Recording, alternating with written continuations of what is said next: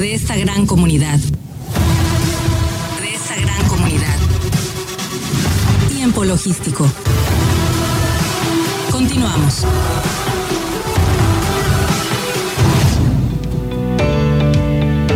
Bien, bien, pues estamos aquí de regreso en tiempo logístico y por supuesto bien agradecido con usted que nos está escuchando y viendo en este momento, escuchando en la frecuencia modulada en el 92.9 MHz, como siempre, desde hace 16 años aquí en Turquesa y en las redes sociales que nos estén viendo. Bienvenidos y muchísimas gracias a todos ustedes que están interesados en estos temas tan especializados en la materia del comercio exterior y por supuesto compartido de los grandes expertos a nivel nacional.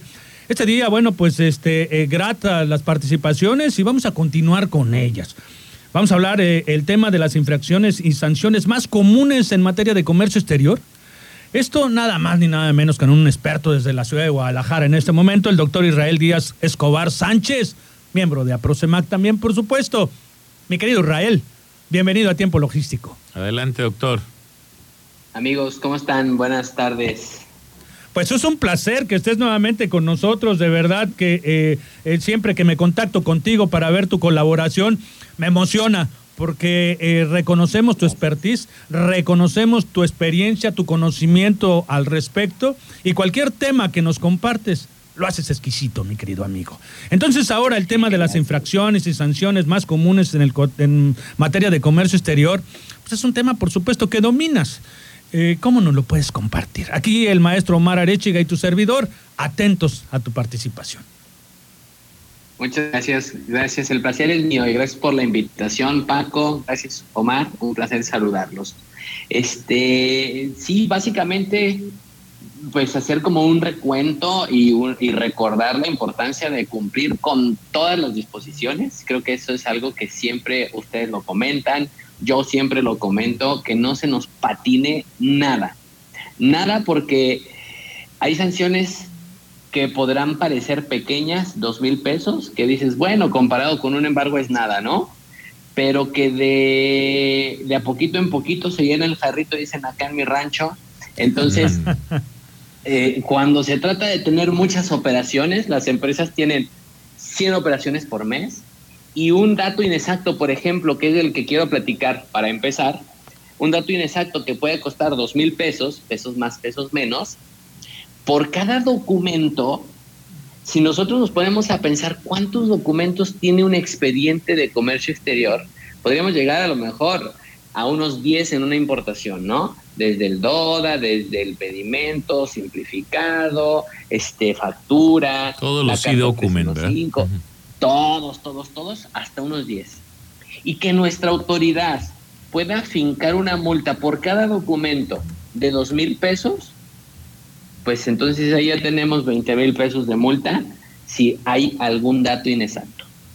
Nada más para que revisen el auditorio, los datos inexactos están en el anexo 19 y son por cada documento del artículo 36A, como bien Omar comentas, cada e-document. Lo cual puede ser un multonón. Si estamos hablando de que puede haber un dato inexacto en cada documento, 10 documentos por cada operación y dije 100 operaciones, pues ya mejor nos dedicamos a otra cosa, ¿no? La autoridad me ha tocado, y lo platicaba la otra vez en un foro, y, estuvimos eh, de acuerdo los, participantes, que la autoridad cuando se le viene tiempo encima en hacer una auditoría, siempre recurre al dato inexacto.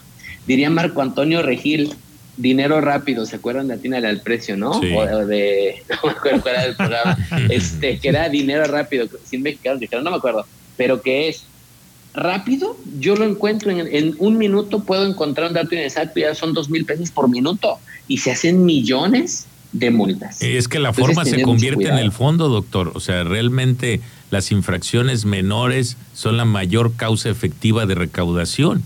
No es la infracción mayor, porque la infracción mayor casi siempre se desvirtúa y se deja sin efectos en forma o en fondo. Exacto, Omar, buen punto. Y contra estas formas, la autoridad actualmente está buscando más que el fondo, la forma en que la regamos, justamente por lo rápido que es y por lo que bien acabas de comentar, Omar.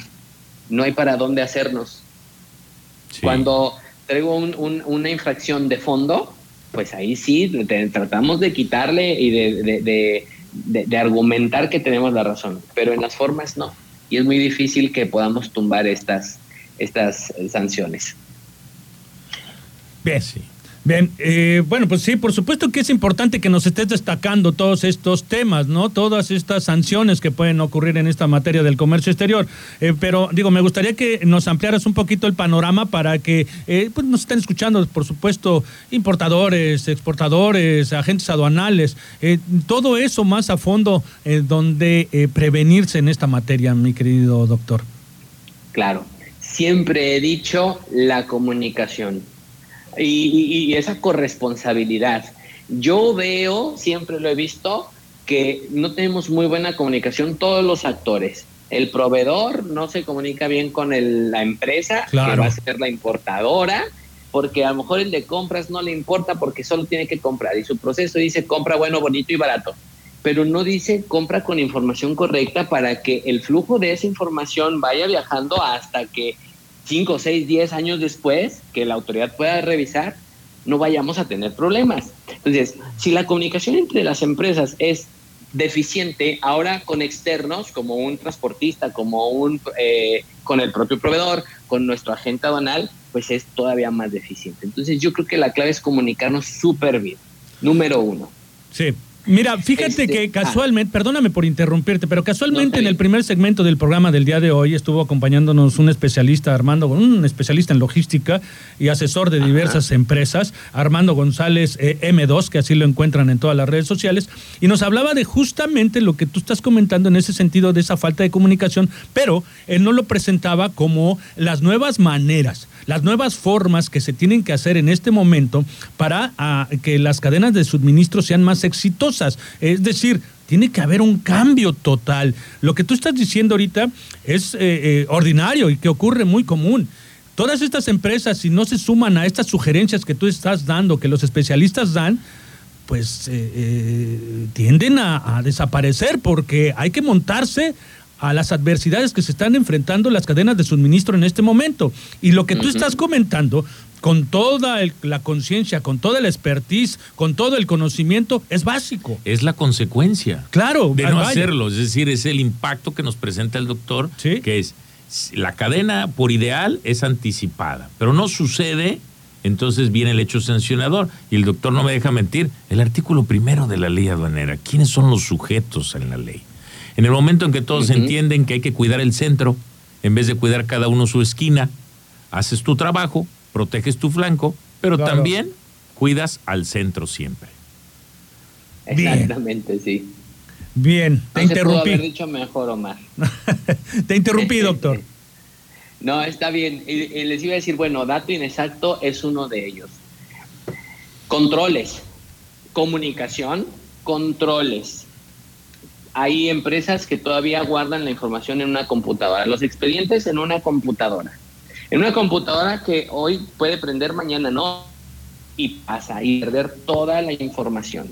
Yo creo que centralizar, controlar la información y centralizarla debería de ser un proceso sí o sí de todas las empresas para evitar, seguro conocen al primo del amigo que corrieron y borró las cosas antes de irse. Ah, me corrieron, borro todo y ahí se ven. Y sin ninguna responsabilidad para el empleado, o bueno, el ex empleado, ¿no? Entonces las empresas pierden toda su información, la información que es hiper valiosa. A lo mejor la desperdigaron en algún momento que se la mandaron a finanzas, se la mandaron a cuentas por pagar, al proveedor, pero no está integrada como la tendría el ejecutivo de comercio exterior. Pero si la computadora falla, me quedo sin, sin información. Entonces, una buena práctica debería de ser tener las cosas en un servidor con acceso a, las, em, a, las áreas, a finanzas, a pagos, etcétera, para que con eso todos tengan el acceso debido a la información, no para borrarlo nada, pero evitar que, efectivamente, que, se pueda perder la información. Mira, mira, doctor, lo que estás diciendo muy sabio. Eh, no debe de ser a través de sistemas de respaldo, como bien dices, en tus servidores y en nubes, para no depender solo de la tecnología, porque tenemos leyes híbridas con controles híbridos.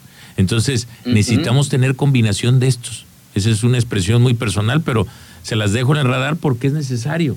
El control no debe de estar superditado. La tecnología por sí misma respalda, garantiza continuidad, pero genera riesgo. Y nuestras leyes hoy requieren el físico para algunos efectos, para cotejo, para garantizar, y los búnker pueden fallar, los que supuestamente no fallan.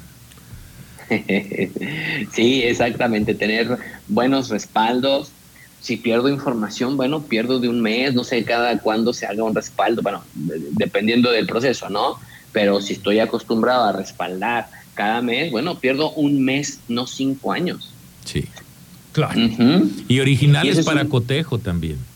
O sea, en aquellos que deben de presentarse como prueba, aquellos que no sean solo electrónicos, que tengamos combinaciones, hay que pegarnos de la tecnología y enamorarnos de ella, pero sobre todo esto que bien nos, nos adviertes por todo lo que claramente le estás diciendo. A ver, señores, si no lo hacen, si no lo anticipan, viene esas multas que pueden ser acumulables hasta la prescripción. Exacto y que por cada documento, ya lo comentaba en, un programa eh, que me hicieron favor de invitarme, cuatro mil pesos por cada documento que no tengas imagínense si estoy hablando de 10 documentos, mínimo, ¿eh? Porque si es el certificado de origen, ya sabes que traes la omisión de contribuciones. Si el documento que no tienes es el pedimento, pues entonces ya sabes que no puedes comprobar legal estancia en tenencia. Si el documento que no tienes se llama eh, un permiso que comprueba cumplimiento de regulaciones y restricciones, pues ya se vale, ya, ya vale el 70% del valor de la mercancía, ¿no? Entonces, mínimo 4 mil pesos y eso hace millones tener mucho cuidado. vamos vamos mandando el mensaje a todas las autoridades que nos escuchan, que trabajen en los principios de facilitación aduanera, independientemente de que quieran hacer que cada vez sea un poco más fortalecida la recaudación. Porque nuevamente la forma se ha convertido en el fondo. ¿eh? Pues son las sugerencias de dos expertos en esta materia. Doctor, de verdad que siempre bien agradecido con todas tus colaboraciones, con todas tus participaciones en este programa. Tienes asegurada una participación al mes digo, si tú, si tú, necesitas otra, por supuesto que eh, eh, abrimos el espacio para que lo, hagas en el momento que nos lo indiques.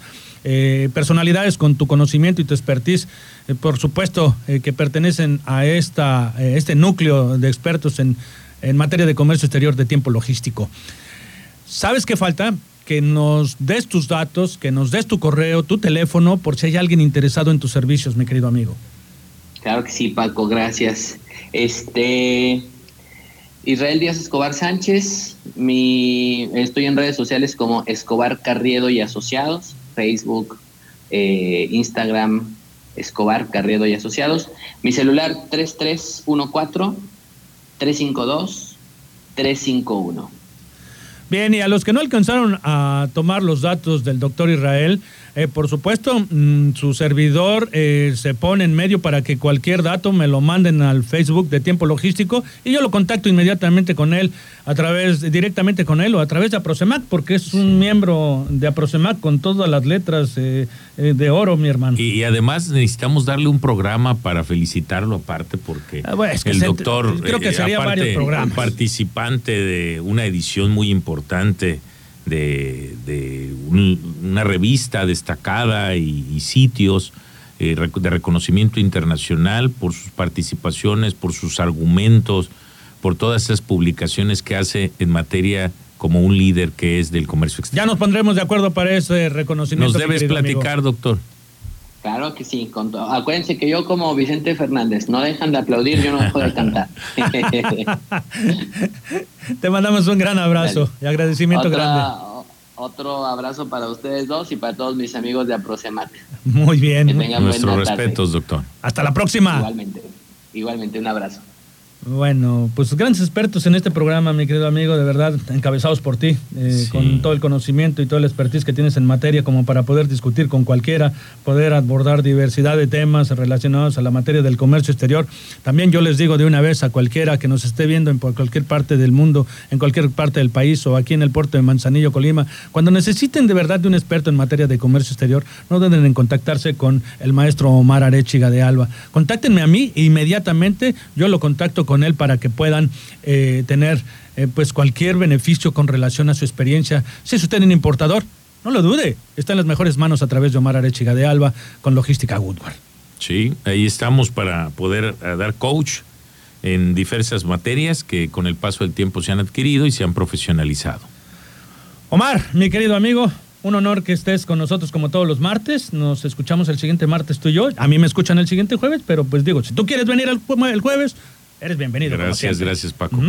Gracias a todos los que nos escucharon en este programa, de verdad, eh, bien agradecido con todos ustedes. Un programa muy interesante, como siempre. Agradecidos. Usted puede, si se perdió la primera parte, la segunda o la tercera, escúchenos en Spotify, véanos en YouTube o véanos a través del fanpage de Facebook de Tiempo Logístico. Ahí está registrado todo, ahí está toda la materia, ahí está la información que usted necesita en materia de comercio exterior. Este es el mejor programa de comercio exterior en el país de México. Muchísimas gracias a todos. Sí, que nos contacten, que echen cualquier problema que tengan de comercio, también les podemos poner asesores y les podemos dar coach. Desde luego.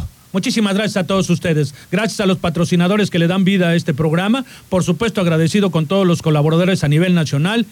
Se despide de Tiempo Logístico en nombre de Omar Arechiga, su servidor, Paco Tobar. Hasta la próxima. En tiempo logístico agradecemos a nuestros patrocinadores y colaboradores, así como a todos los que depositan su confianza en nosotros y a ustedes por estar siempre atentos a la información y acontecimientos de comercio exterior en este programa. Todos somos parte de esta gran comunidad. Todos somos la voz del comercio exterior. Tiempo logístico. Tiempo logístico.